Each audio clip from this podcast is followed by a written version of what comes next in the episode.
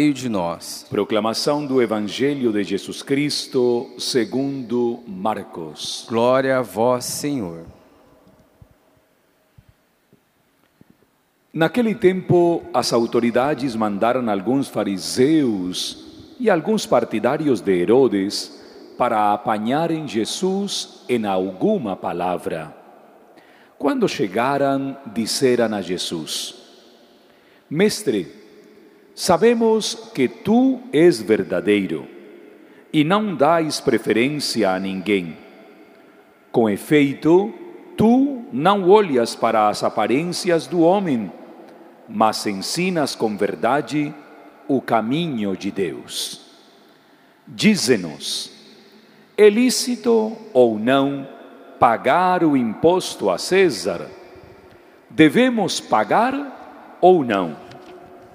Jesus percebeu a hipocrisia deles e respondeu: Por que me tentais? Trazei-me uma moeda para que eu a veja. Eles levaram a moeda e Jesus perguntou: De quem é a figura e a inscrição que está nessa moeda? Eles responderam: De César. Então Jesus disse: Dai, pois, a César o que é de César, e a Deus o que é de Deus. E eles ficaram admirados com Jesus. Palavra da salvação. Glória a vós, Senhor. O Salmo 89 nos coloca na dinâmica da celebração desta manhã.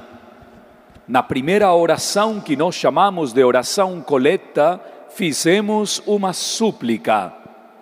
Afastai de nós tudo o que é nocivo, tudo aquilo que pode causar-nos mal, afastai-o de nós, Senhor. O salmista elabora um cântico verdadeiramente renovador para evitar as coisas nocivas.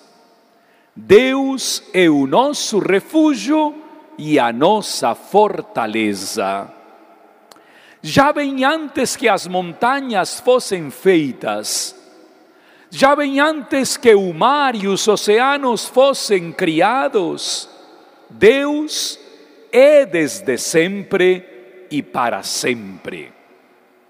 A maior parte dos anos da nossa vida são futilidade. Os mais fortes talvez cheguem a 80, os mais fortes.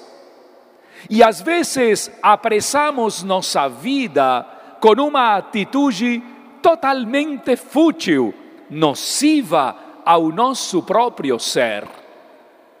É verdadeiramente doloroso quando você encontra pessoas querendo viver de forma superficial um projeto de vida que está todo voltado para uma realização maravilhosa na sua existência.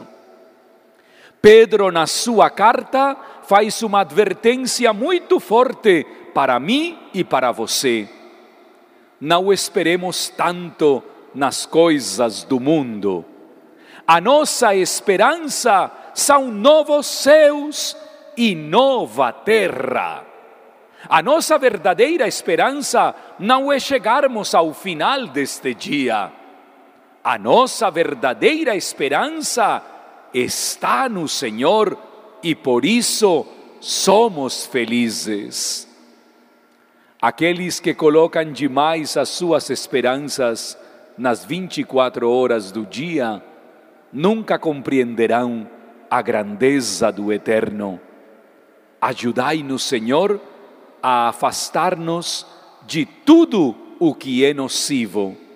Entre isso, querer controlar o tempo da nossa vida e a vida dos outros. Que assim seja.